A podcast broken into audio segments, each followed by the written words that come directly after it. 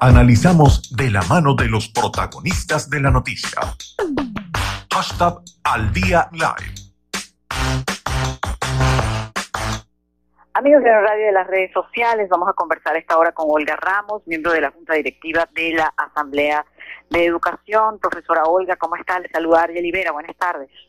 Buenas tardes, Ariel. ¿Y cómo estás? ¿Cómo están tus oyentes? Eh, bueno, me imagino que todo bien, buscando de trascender toda esta situación, agradecida con que usted esté acá en el programa para analizar un tema que ya venimos de alguna manera eh, profundizando en otras entrevistas, pero ayer el, ministro de Educación, Aristóbulo Isturiz, hizo mención a que se habrían, eh, se generarían en lo sucesivo nuevas estrategias para la educación a distancia, para eh, perfeccionarla.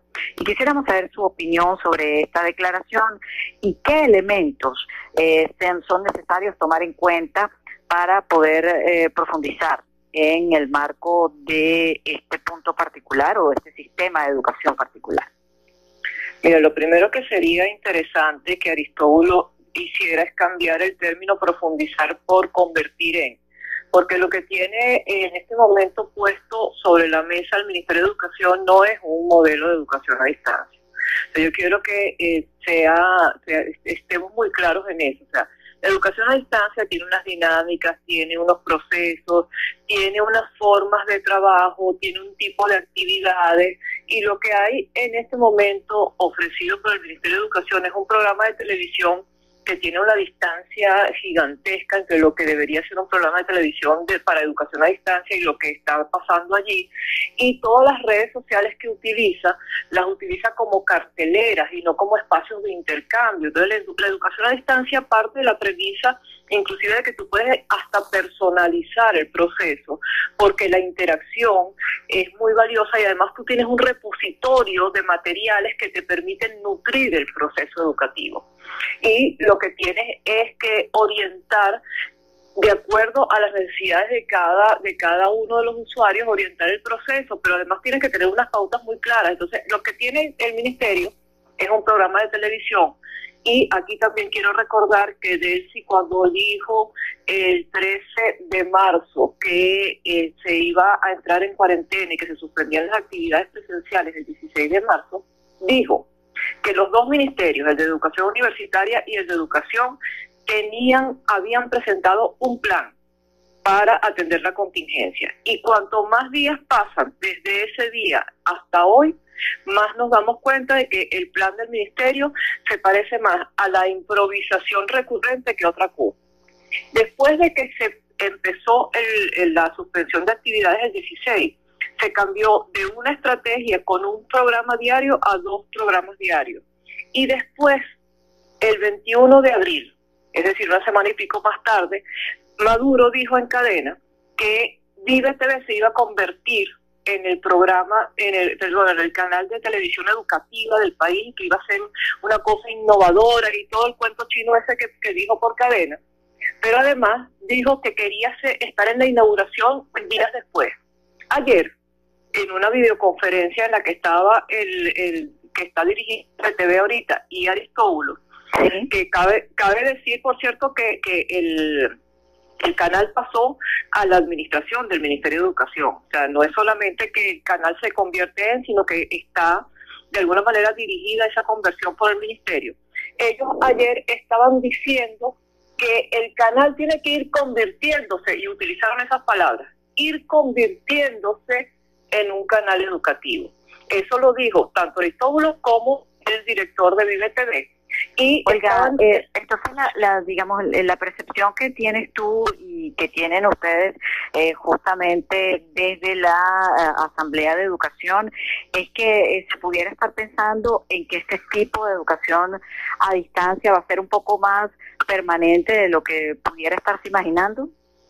Pero es que esto no es educación a distancia, Argeli. O sea, yo quiero insistir. O, la, o la construcción de, un sistema de educación a distancia. ¿Será que son, no, no, son dos, que es necesario? Son dos, cosas, son dos cosas distintas. Perdona que te interrumpa. El anuncio de convertir a Vive TV en un canal educativo es una cosa. Eso puede seguir siendo un canal educativo, como era el Canal 5 en su época, un canal educativo a, a lo largo y de tiempo sin que la educación deje de ser presencial. Claro. Una cosa muy diferente es que el año escolar se termine en una modalidad que no sea educación presencial. Y fíjate que yo voy a insistir en decir que no sea educación presencial y no que sea educación a distancia, porque esto no es educación a distancia. Entiendo. Entonces, esto además es una mezcla o tiene la intención de ser una mezcla entre educación a distancia y educación en casa, que son dos modelos distintos. Pero para tú poder tener educación en casa, y creo que eso lo hemos hablado, el ministerio tiene que proveerle a las familias una serie de materiales y desarrollar competencias que permitan que las familias efectivamente puedan educar en casa. Es un modelo y es un modelo que funciona en otros países. Aquí han tratado de hacer un parapeto, pero lo que yo quiero recalcar es que no vamos a culminar el año escolar con educación a distancia. Vamos a culminar el año sin clases presenciales, que es muy distinto, porque eso que está funcionando hoy no es educación a distancia. Te voy a poner un ejemplo. Un ejemplo más. Fíjate, los, los programas de televisión antes eran montados, además de, pasarlos eh, dos veces al día, eran montados en el canal de canal de, programas completos de BTV. Se creó un canal de YouTube específico para cada familia en la escuela donde también se empezaron a montar los, los programas de televisión.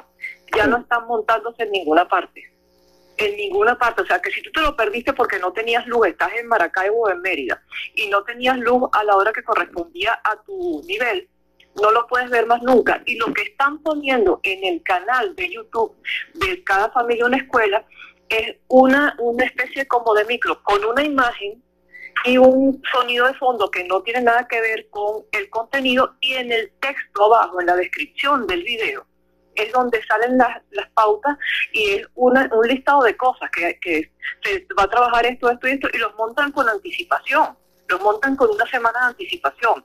Es Venezuela, decir, no, no está preparada entonces para un tipo de educación de este tipo. No, para nada. Ni siquiera sea, por eso es que yo te dije antes que cuando uh Delcy dijo que había un plan presentado, el plan no existía seguramente. Y si ayer estaba Aristóbulo reuniéndose con gente de otros países para conocer otras experiencias, significa que todo este tiempo lo hemos perdido.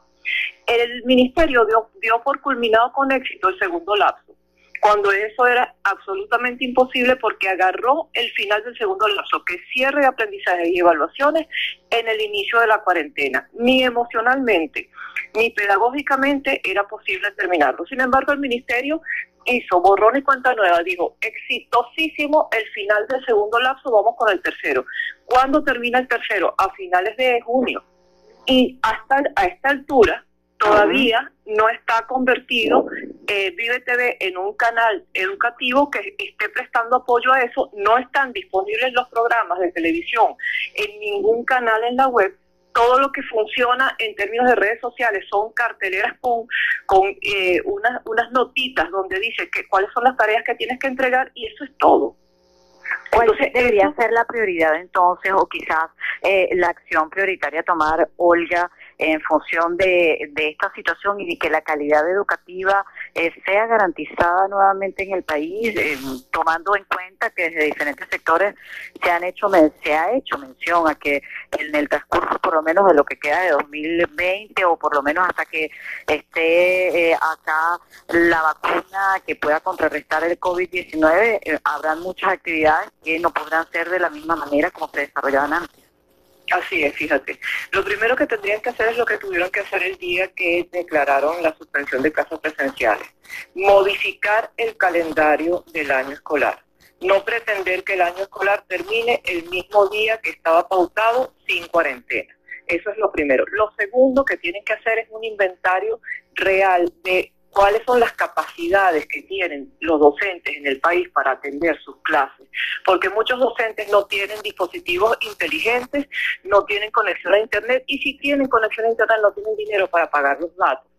Los, los estudiantes están en la misma situación y entonces, visto eso, suspendiendo el final del año escolar o modificando la fecha de, de, finalizar el año escolar, tienes que dar un lapso de transición donde el ministerio, este tiempo que se ha tomado para descubrir que tiene que convertir a Vive TV en un, canal de, educativo, para tomárselo en serio y producir materiales y materiales que tengan distintas modalidades te digo, una cosa es un programa de televisión dirigido a educación a distancia. Una cosa muy diferente es un programa de radio dirigido a educación a distancia. Y una de las cosas que ha hecho el ministerio es montar los, los, audios del canal de televisión en una plataforma de radio que se llama Mixcloud, por un detalle más. La otra cosa es producir materiales escritos, reproducirlos y llevarlos a las, a las, a las localidades donde no hay internet, donde no hay, donde no llega la televisión y donde ni siquiera tienen luz o les llega la señal de radio, porque hay buena parte del país que está en esas condiciones. Entonces, tú preparas materiales, elaboras una reestructuración del calendario tratas de ayudar a que los docentes tengan las condiciones y la capacitación para continuar y mientras tanto, ¿qué hace? ¿De las vacaciones? No. Genera un protocolo de repaso, que la familia se pueda sentar con ciertas pautas de actividades a repasar por dónde va el muchacho, qué es lo que ha aprendido, qué es lo que no ha aprendido, dónde tiene las debilidades. Y una vez que eso esté funcionando y que el Ministerio desarrolle los materiales, retoma el año escolar. Bien, ahora, ahora, eso no es solamente eso. Si nosotros queremos pensar, fíjate, Angeli, disculpa que, que, no te deje hablar, pero es que si nosotros queremos pensar después, el que va a pasar después, nosotros no podemos entrar a un nuevo año escolar sin hacer una evaluación a fondo porque lo que está pasando ahorita está llevando a que se pierdan aprendizajes. Entonces, para poder arrancar un nuevo año escolar, tienes que, primero, acondicionar todas las escuelas que están por el subsuelo, y eso lo tienes que hacer antes del inicio de clase. Segundo, evaluar a todos los docentes para ver quiénes tienen competencias, qué competencias tienen, quiénes saben enseñar y quiénes no, porque hay muchos docentes que no saben enseñar a distancia porque no nunca lo tuvieron la oportunidad de aprenderlo, pero hay muchos que fueron formados en las misiones y no saben lo que tienen que enseñar. Y la otra cosa, y esta es la más importante, una evaluación para todos los estudiantes para saber qué fue lo que pudieron aprender y qué no, y que el año escolar que viene no puede ser un año normal, tiene que ser un año con un espacio para la restauración de los aprendizajes que no fueron obtenidos este año escolar una especie de nivelación. Gracias, Olga, por habernos acompañado. Siempre muy valioso el aporte que haces y más en este tema del ámbito educativo, amigos de Radio de las redes sociales. Era la profesora Olga Ramos, miembro de la Junta Directiva de la Asamblea de Educación, con quien estábamos analizando el tema del sistema educativo en Venezuela en medio de la pandemia, a propósito de las declaraciones dadas ayer por el ministro de Educación de que profundizarían algunas estrategias para la educación a distancia.